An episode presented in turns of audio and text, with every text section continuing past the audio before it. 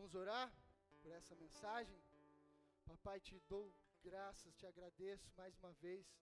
Espírito Santo, consagro a Ti essa mensagem, ela é Tua.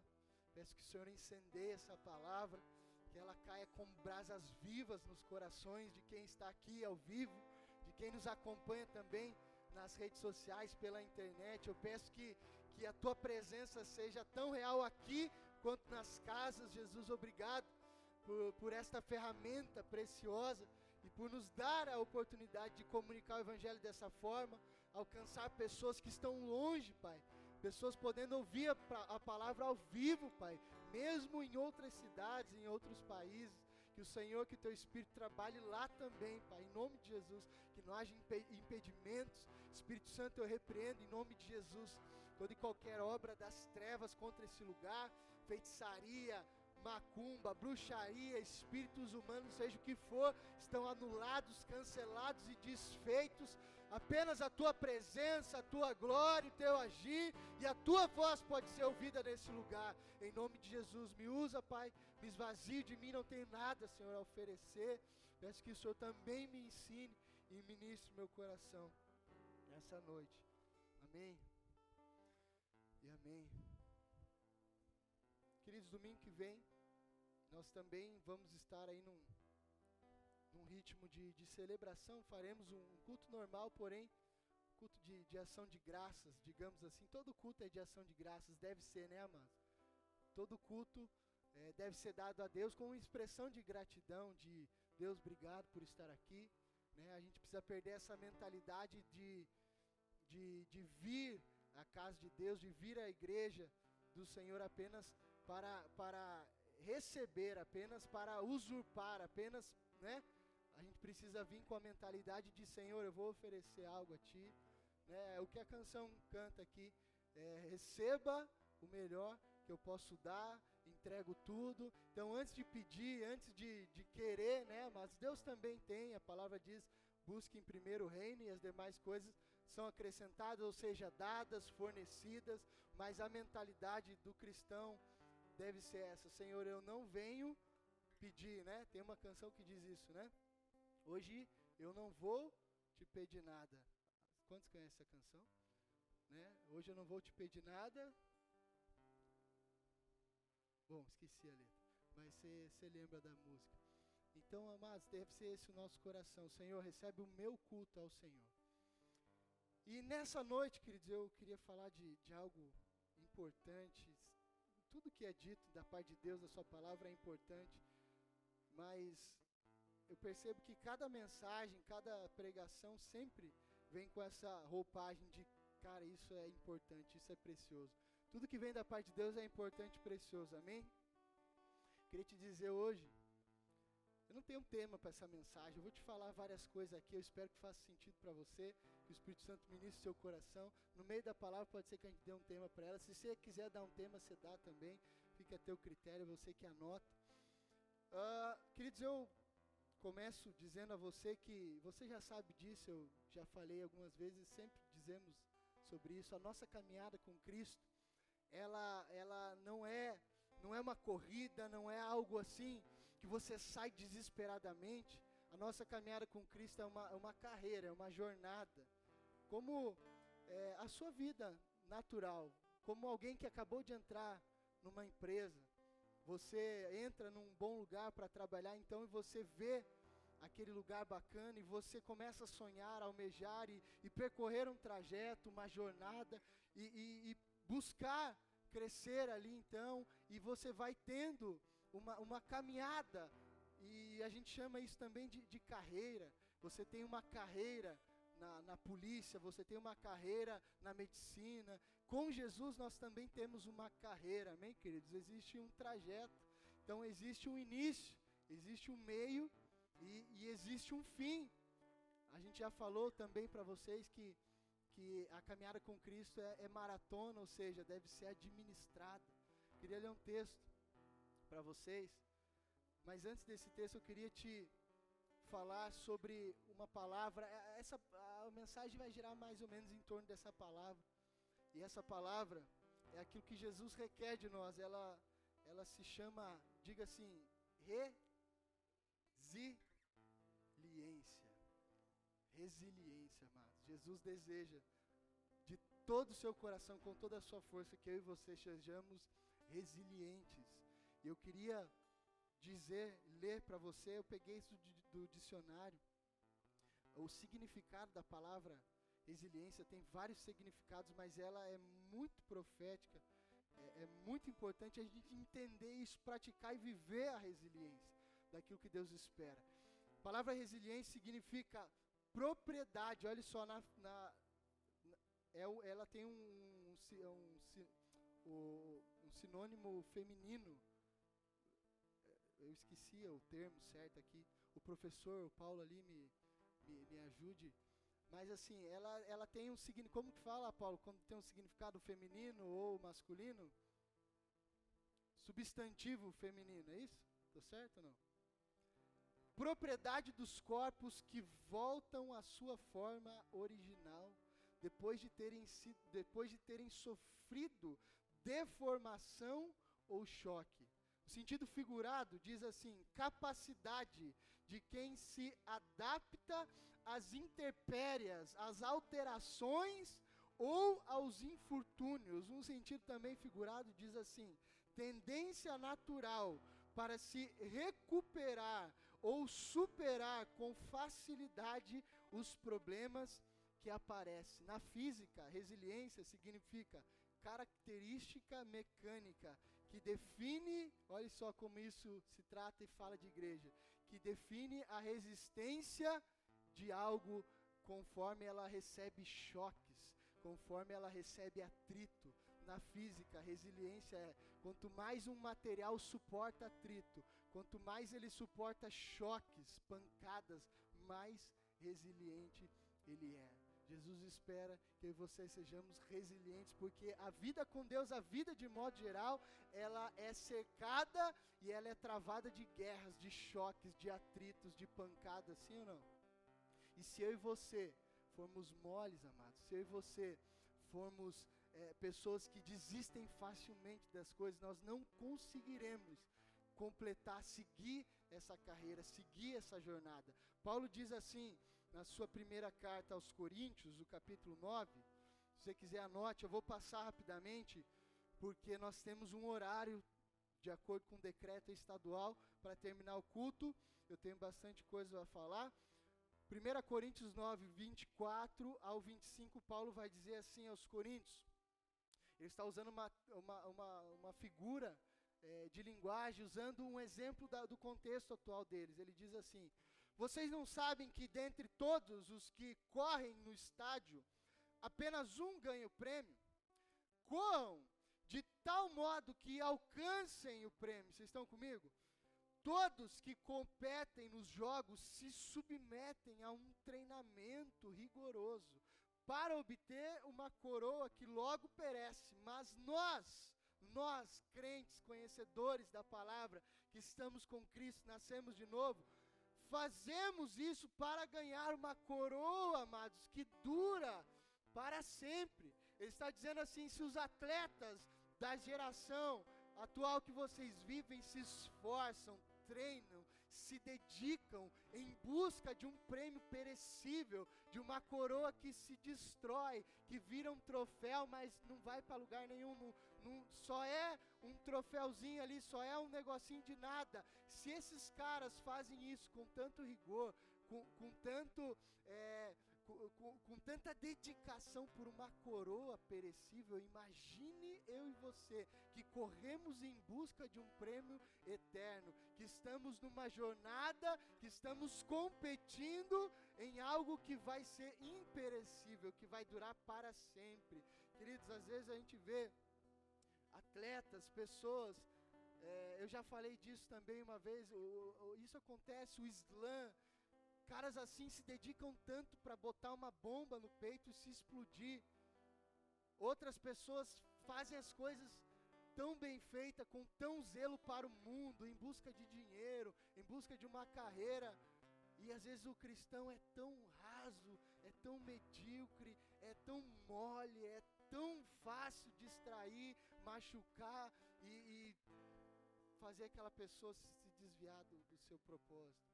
Não pode ser assim, amado. Nossa, nossa coroa, o nosso prêmio é incorruptível, é vida eterna. Sabe qual é a proposta de Jesus? Passar a linha de chegada com Ele ao seu lado. Amém? Eclesiastes 7, 8 diz: O fim é melhor do que o começo, ou seja, quando você cruzar a linha de chegada, o importante é Jesus ainda está contigo.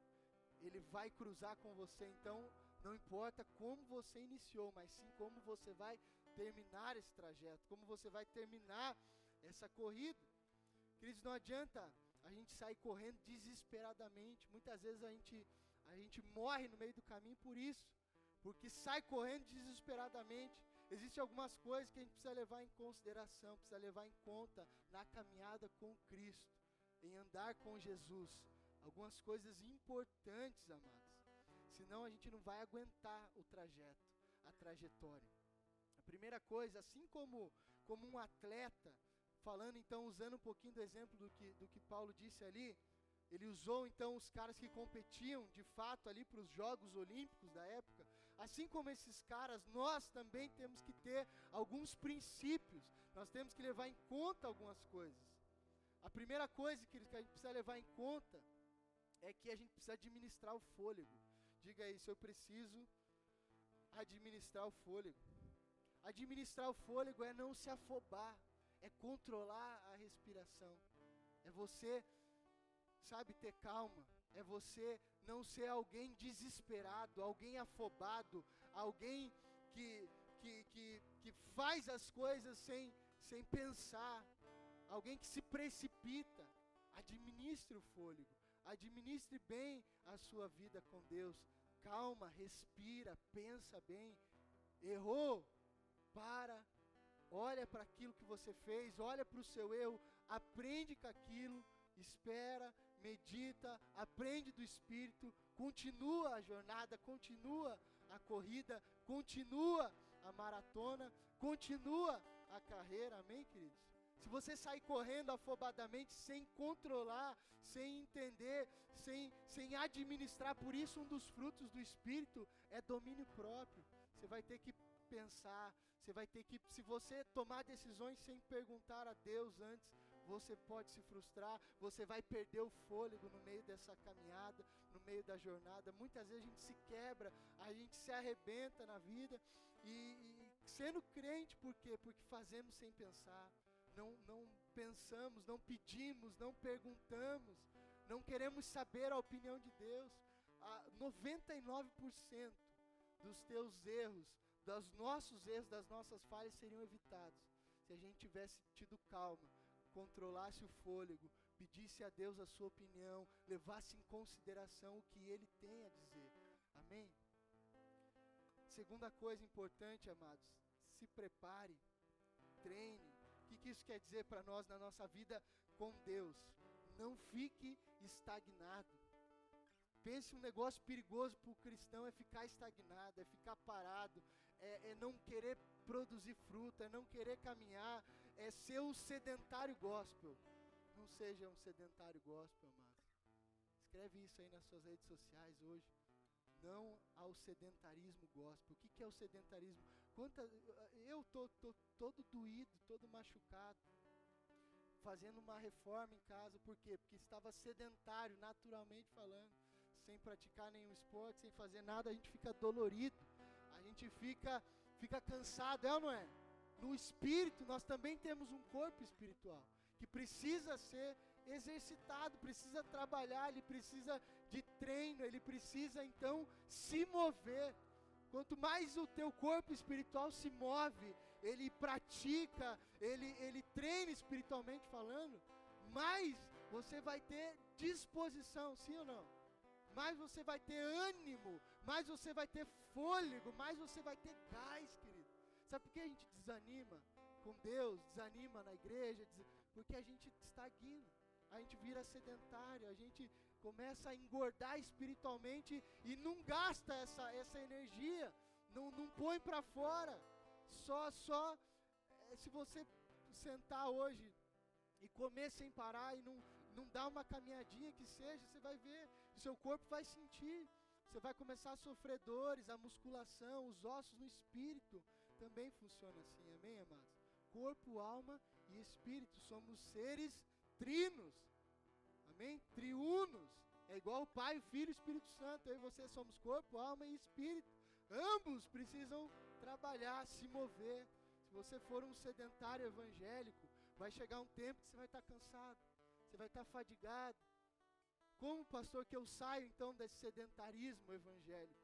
Queridos, testemunhando, falando de Jesus, não se cansando de adorar, de conhecê-lo, de, de cultuar, de congregar, não se cansando de dizer para quem quiser ouvir que Jesus é bom, o que ele fez na sua vida, trabalhando, caminhando, servindo. É assim que você completa uma carreira saudável.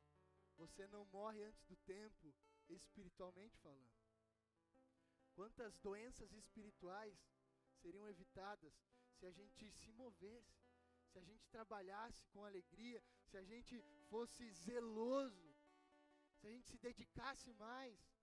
Doenças espirituais, o que, que, que são doenças espirituais? Desânimo, tristeza, sentimentos de fracasso, de derrota, medo, frustração. Doenças espirituais que fazem com que as pessoas se afastem de Jesus, do seu corpo, da sua igreja. Não busque a Deus apenas quando lhe convém. Isso está dentro do se prepare e treine. Amém, amados? Não busque a Deus só quando convém, só quando você está feliz, só quando você está animado.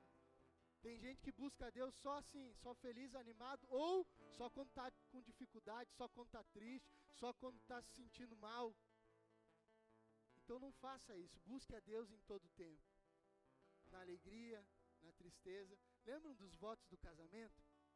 Jesus não é um noivo, nós não somos a sua noiva, nós fizemos votos com Cristo. E os votos do casamento dizem o quê? Um casal, um homem e uma mulher, a noiva de Cristo e o seu noivo, na alegria, na tristeza, na saúde, na doença, na abundância ou na escassez. Até que, mas nesse caso a morte não separa que a gente fica com Ele até o fim, amém? A vida e a carreira com Cristo é vitalícia, não acaba, não tem fim. A jornada na terra se encerra, mas com Cristo a gente nunca terá fim. Por isso, a eternidade é conhecê-lo. Terceira coisa que a gente precisa entender é que o alimento é importante. Se interesse em conhecer a palavra de Deus, se alimente todos os dias. Se você, como um corpo espiritual, não der a esse corpo espiritual nutrientes necessários, o que, que vai acontecer com ele? Fraqueza, cansaço, é, atrofiação. Não coma para você ver, beba só água, ou coma só algumas coisinhas, deixe de comer outras, para você ver o que acontece com o seu corpo físico. Atrofia, cansa, adoece, fica enfermo. Com o corpo espiritual, a mesma coisa, mano. A gente quer ser feliz com Jesus, quer cumprir propósitos, quer, quer conhecer a Deus, mas não quer conhecer o manual de instrução, não quer conhecer a Sua palavra, não quer se alimentar. Como isso será possível? Como você vai completar uma maratona, completar uma carreira sem se alimentar antes? Você já viu alguém ir correr numa maratona sem, sem comer, sem tomar suplemento, sem fazer academia? Você já viu isso? Hoje em dia tem o Braves ou Braves, me ajuda aí, Vivi, você que é maratonista do triatlo. O Braves, vai pro Braves sem comer, sem tomar uma vitamina de manhã, sem tomar um negoção forte, você não aguenta. Então, por que que no espírito, como é que a gente não quer morrer espiritualmente?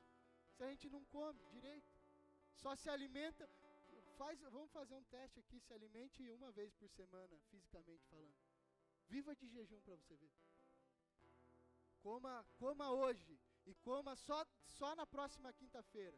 Vamos ver o estado que você vai chegar aqui no culto.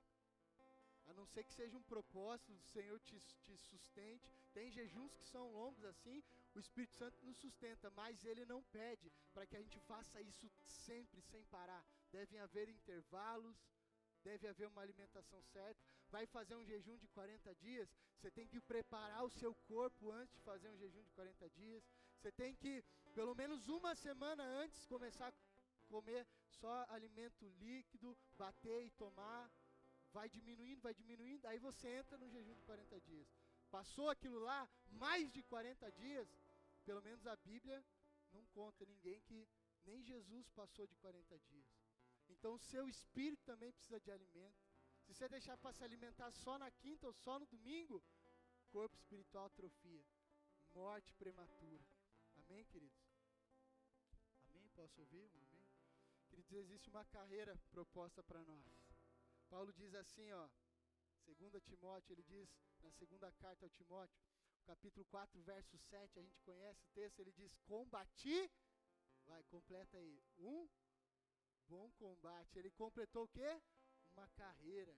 E ele guardou a fé. Ele fala de um começo, de um meio e do fim. Combate, guerra, travada, carreira, jornada, trajetória. E guardou o essencial, a fé. A fé que nutriu ele desde o combate até o meio da jornada e, e, e chegar até o fim da sua vida, da sua carreira. Combati um bom combate. Assim como em uma competição, amados. Eu dei uma introdução para dizer algo aqui para vocês importante. Assim como nós falamos de competição, Paulo disse e mencionou competição. O que existe numa competição, amados? Pensa comigo aí. Se você hoje é um atleta, você é um, vamos supor, um jogador de futebol, você vai para um estádio, você é o atleta que está competindo. Ao redor do, do estádio, nas cadeiras, o que tem ali? Torcida. Sim? Torcedores. Assim como em uma competição, a nossa vida, você sabia que a gente tem torcida? Você sabia, amado? Que existe uma torcida torcendo por nós. Isso é poderoso. Eu quero ler com vocês Hebreus 12, 1. Abra aí. Eu quero que. O telão não está funcionando direito. Você precisa trazer Bíblia para a igreja, amém? Nem que seja no seu celular, precisa ter uma Bíblia. Então você abre aí Hebreus 12, 1. Hebreus 12, 1 vai dizer assim, ó. Portanto, também nós uma vez que estamos rodeados de tão grande nuvem de testemunhas, tão grande nuvem de testemunhas, livremos-nos de tudo que nos atrapalha e do pecado que nos envolve e corramos com perseverança a corrida que nos é proposta. Amados, livremos-nos de tudo que nos atrapalha. Você vai participar de uma corrida, de um triatlo, o que poderia te atrapalhar ali? Um tênis desamarrado, uma sola descolada, um shorts inadequado, sim ou não? Uma roupa inadequada. Então, na corrida, na carreira, na trajetória com Cristo, o que nos atrapalha de chegar ao final, de passar vergonha, digamos assim, e de, de, de, de, nos frustrarmos e frustrar a torcida, a grande nuvem de testemunha é o pecado livremos-nos de tudo que nos atrapalha para que possamos correr, completar essa jornada, porque existe uma torcida vibrando, uma torcida incentivando, existe, amados, uma torcida nos impulsionando. Queridos, corramos com perseverança. Eu fui ver ah, o, o sinônimo, a palavra original perseverança, ela significa upomone, e, e, a, e o significado dela é característica, nós faz, falamos de resiliência, amém? Perseverança também anda de mãos dadas com a resiliência. Característica da pessoa que não se desvia do seu propósito e da sua lealdade à fé e à piedade, mesmo diante das maiores provações e sofrimentos. Isso, biblicamente, a tradução bíblica da palavra perseverança é essa: uma pessoa que não desvia do propósito, mesmo em meio à cova dos leões, mesmo em meio à fornalha, mesmo em meio ao apedrejamento, mesmo em meio às maiores perseguições e provações. Essa é a perseverança bíblica. O dicionário diz assim: qualidade de quem não desiste com facilidade. Será que a igreja precisa disso? De resiliência e de perseverança? Sim ou não? Queridos, essas testemunhas, voltando para Hebreus 12:1, sabe quem são? São os cristãos de Hebreus 11. são aqueles, amados, que venceram antes de nós. A palavra testemunha ali significa, no original, martos. Aqueles, a tradução é aqueles que, por seu exemplo, provaram a força e uma fé genuína em Cristo, e por conta disso sofreram morte violenta. Essa grande nuvem de testemunhas são aqueles que vieram antes de nós, pagaram um alto preço por amor a Cristo, sofreram por amor a Jesus, morreram por amor a Jesus, e agora sabe o que eles estão fazendo? Eles estão olhando para essa geração, olhando para mim e para você, nos aplaudindo, torcendo por nós.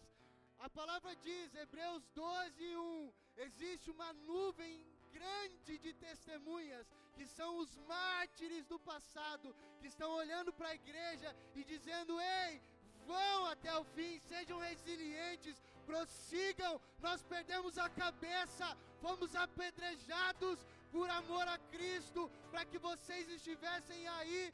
Vale a pena, estamos com Cristo, é bom, estamos felizes, continuem. A nuvem de testemunha nos incentiva como num estádio, diz: Ei, crente, vai adiante, prossegue. Eu perdi minha cabeça para que o Evangelho chegasse a você. Eu fui apedrejado, fui chicoteado, mas deixa eu te falar, não me arrependo. Se você pudesse trocar uma ideia hoje com Estevão, com Paulo, com Pedro, eles iam falar, eles falariam, eu faria tudo de novo. Eu morreria de ponta cabeça de novo. Eu perderia minha cabeça de novo. Eu seria apedrejado de novo. Eu não me arrependo. Por isso, ei, geração atual, prossigam. Nós torcemos por vocês. Você pode dar um glória a Deus? Aleluia. Oh, Hebreus 11, 32 ao 38. Essas são as testemunhas, perceba. Eu cortei o texto, tem mais coisa. Hebreus 11, 32 ao 38. Que mais diremos? O autor diz: Não tenho tempo para falar de Gideão, de Baraque, de Sansão, Jefité, Davi, Samuel e os profetas, os quais pela fé conquistaram reinos, praticaram a justiça, alcançaram o cumprimento de promessas, fecharam a boca de leões, apagaram o poder do fogo e escaparam do fio da espada, da fraqueza tiraram forças, tornaram-se poderosos na batalha e puseram em fuga exércitos estrangeiros. Estrangeiros, houve mulheres que pela ressurreição tiveram de volta os seus mortos.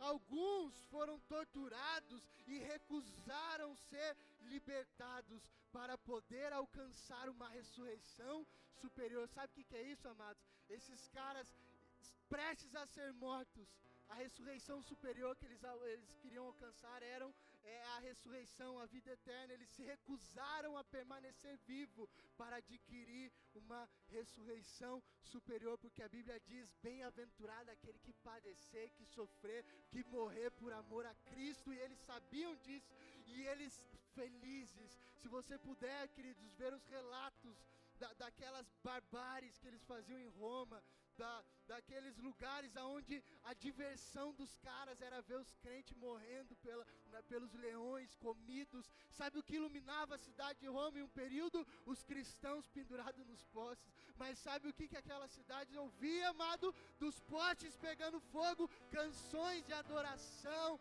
louvor. Os caras não entendiam. Eles abriam aqui e colocavam eles na, na, naquela arena e os cristãos, ao invés de correr do leão, eles iam em direção ao leão, amado, e abraçavam o leão, porque eles sabiam que uma ressurreição superior estava proposta. Eles não fugiam, queridos. Hoje o cristão está muito raso, superficial. Eu me incluo nessa geração. Não estou falando como alguém superior, mas nós precisamos ser resilientes, ter perseverança, queridos esses caras, essa, eles pagaram esse preço todo por nós, para que a geração futura viesse ter o Evangelho. O Evangelho eles fizeram o que fizeram, e eu e você o que nós estamos fazendo por essa e pela futura geração. O verso 36 diz assim: Outros enfrentaram zombarias e açoites, outros ainda foram acorrentados e colocados na prisão, apedrejados, cerrados ao meio, postos à prova, mortos a fio da espada, andaram errantes, vestidos de pele de ovelhas e de cabras, necessitados, afligidos e maltratados. O mundo não era digno deles. Vagaram pelos desertos e montes, pelas cavernas e grutas. Hoje o crente quer o quê? Quer carro importado, quer terno importado, quer riqueza, quer recurso, quer um monte de coisa menos Jesus, amado. Bíblia nós estamos lendo, que Evangelho nós estamos vivendo. Você vai para a rede social, para a internet, queridos, eu não vejo, eu não vejo isso acontecer na nossa geração. Eu não vejo, amados, eu acho que cada crente, cada pessoa que professa a fé, deveria passar uma temporada no Oriente Médio, passar uma temporada na África, passar uma temporada no sertão, passar dificuldade, necessidade, entregar sua vida. Eu acho que cada cristão deveria passar uma temporada assim, sendo um missionário, pagando preço, pregando o evangelho, dedicando sua vida, abrindo mão da, da do conforto, abrindo mão das suas coisas para entender o que é servir a Cristo. Porque está muito fácil, sim ou não? Essa não foi a igreja que Jesus fundou. Eu não quero o muçulmano entrando aqui e matando os outros, não é isso. Mas eu quero cristãos que, que representem essa geração de Hebreus 11, que não importa o que aconteça, a perseguição que venha, o que se opõe a nós, a gente continue, a gente resista, a gente vá de encontro à fornalha, a gente vá de encontro aos leões. Hoje em dia, qualquer coisinha é motivo para você chorar, reclamar, ficar bicudo, sair fora, dar, dar tchau para Jesus e qualquer motivo, o cristão brasileiro, amados, eu falo sendo brasileiro. A pastora me ouve muito falando isso, tá, tá errado, tem alguma coisa errada. Tá muito fácil. Sim ou não? Está vindo avivamento, amados. A terceira onda está vindo. Jesus está voltando. E aqueles que não forem resilientes, não forem persistentes, não completarem, não, não combaterem o bom combate, vão ficar para trás. Jesus está voltando, amado. Precisa ter um preço, a gente precisa pagar, a gente precisa trabalhar, a gente precisa fazer mais, está muito fácil. São templos luxuosos, são coisas, é, são perofragias, isso e aquilo, e tudo do bom e do melhor, e é tudo confortável, e é tudo bonitinho, e é tudo, perdoe meu desabafo, mas é isso, amados, a gente quer tudo na mão, quer tudo de mão beijada, quer carinho, quer cafuné, quer que leve no colo, quer a igreja com ar-condicionado, quer a coisa linda, mas tem gente perdendo a cabeça, sendo apedrejada, morrendo queimado hoje, e a gente está chorando, porque faltou pão um dia, porque passou frio, porque morreu alguém que amava. É mais que isso. É mais, amado. Precisamos honrar aqueles que venceram e nos deram testemunho. Eles venceram, deram testemunho e nos dizem: Ei, olha para as nossas vidas, olha o preço que nós pagamos, olha o que nós fizemos agora. Sabe o que, que acontece? Corrida de bastão, revezamento.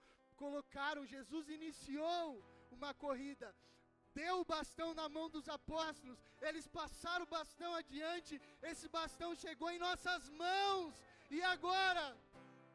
O que, que a gente vai oferecer? O que, que a gente vai passar adiante? Se você deixar cair o bastão, querido, a futura geração, os meus filhos, vão se desviar, não vão conhecer a Cristo, não é isso que eu quero. Eu quero chegar na minha velhice e olhar para os meus filhos, deixar um legado e falar: toma o bastão que vocês não querem deixar fortuna, não querem deixar herança, a única herança é a fortuna que eu quero deixar é que eles olhem para mim e sorriam num túmulo e digam: Uau, nosso pai, nossa mãe viveram por uma causa, pelo Evangelho, pagaram o preço, morreram, fizeram o que tinha que fazer, e nós, agora eu estou livre, vou para o mundo. Não, eu vou continuar, vou pregar o Evangelho, vou seguir adiante, porque o testemunho que me deram é forte demais, é grande demais para ser jogado no lixo.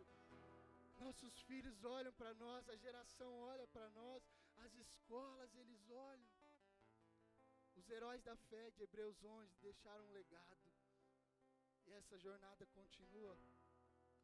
Eles abençoaram a geração futura e agora eu e você abençoamos a próxima.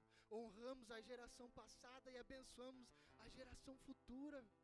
Se você não for resiliente, perseverante, queridos, o que vai ficar, o que vai sobrar?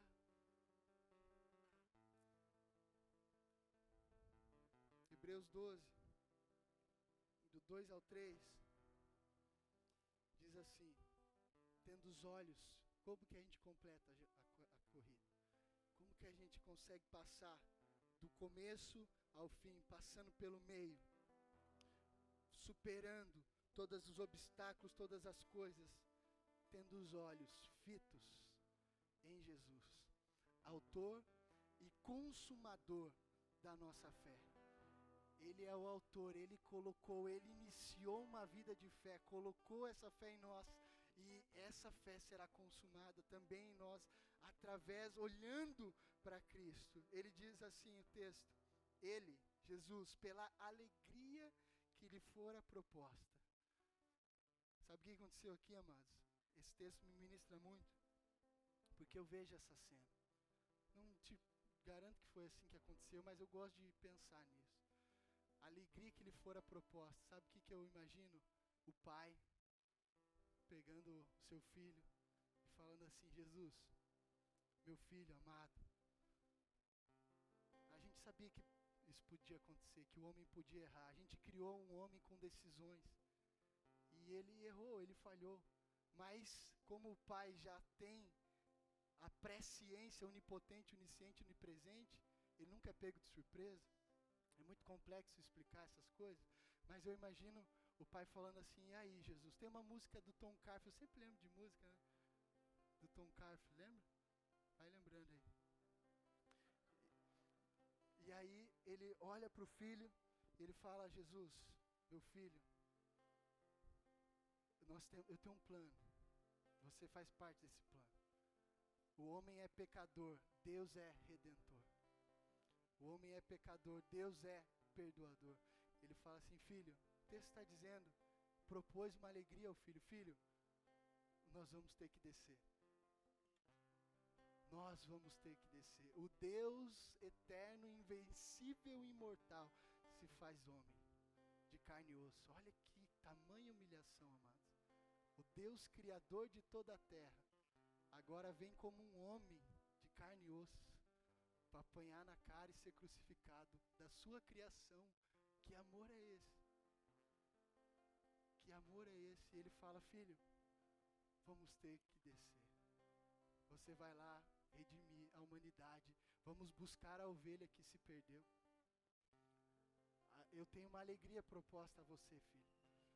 Você vai, desce a terra, vive como um homem. Mas depois disso, elevarei o seu nome acima de todo nome. Colocarei um trono, você se assentará ao meu lado. Você já governa os céus junto comigo, mas eu vou te dar o governo da terra.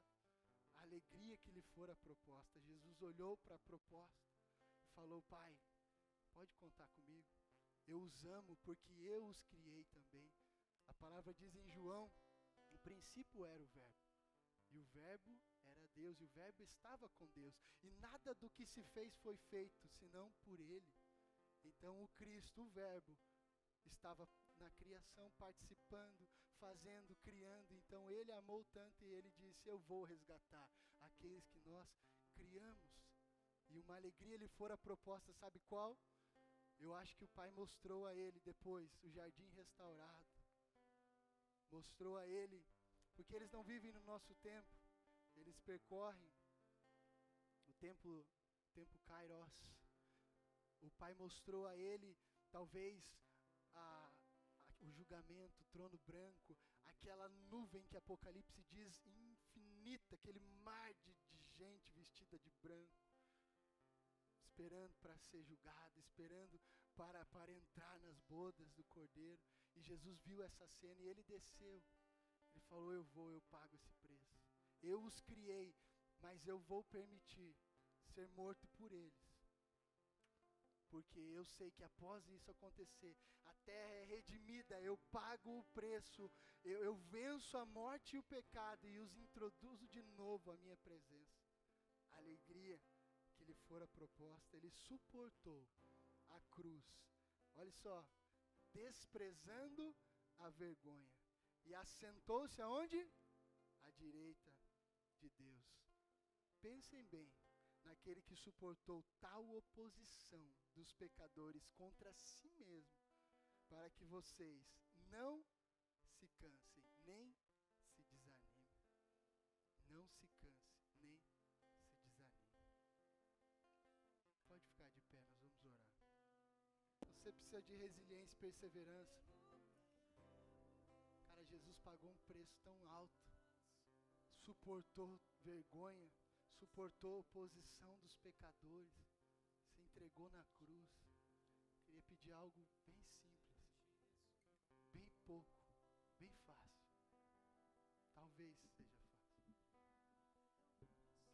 se você precisa de fato disso, dessas características, para combater o bom combate, completar a carreira e guardar-se a fé, você tivesse uma atitude de ousadia, se deslocasse aí do seu lugar, ocupasse esses lugares aqui com uma distância, colocasse de joelho na presença de Deus, deixasse o Espírito ministrar o seu coração, caso você precisa disso. Seja humilde bastante para reconhecer isso. Pastor, eu tenho um título eu tenho uma reputação. Queridos, reputação para crente não existe, amado. Reputação de crente é o nome de Jesus. Eu e você não temos mais reputação, não temos mais, mais que zelar pela nossa imagem. Não, mas eu tenho vergonha. Eu sou santo, eu faço, eu tenho uma aparência. Não, Jesus conhece o teu coração. Eu estou fazendo algo que eu quero. O Espírito Santo falou: chame-os. Eu prossigo, eu prossigo. Resiliência, Jesus, resiliência. Eu prossigo para o alvo.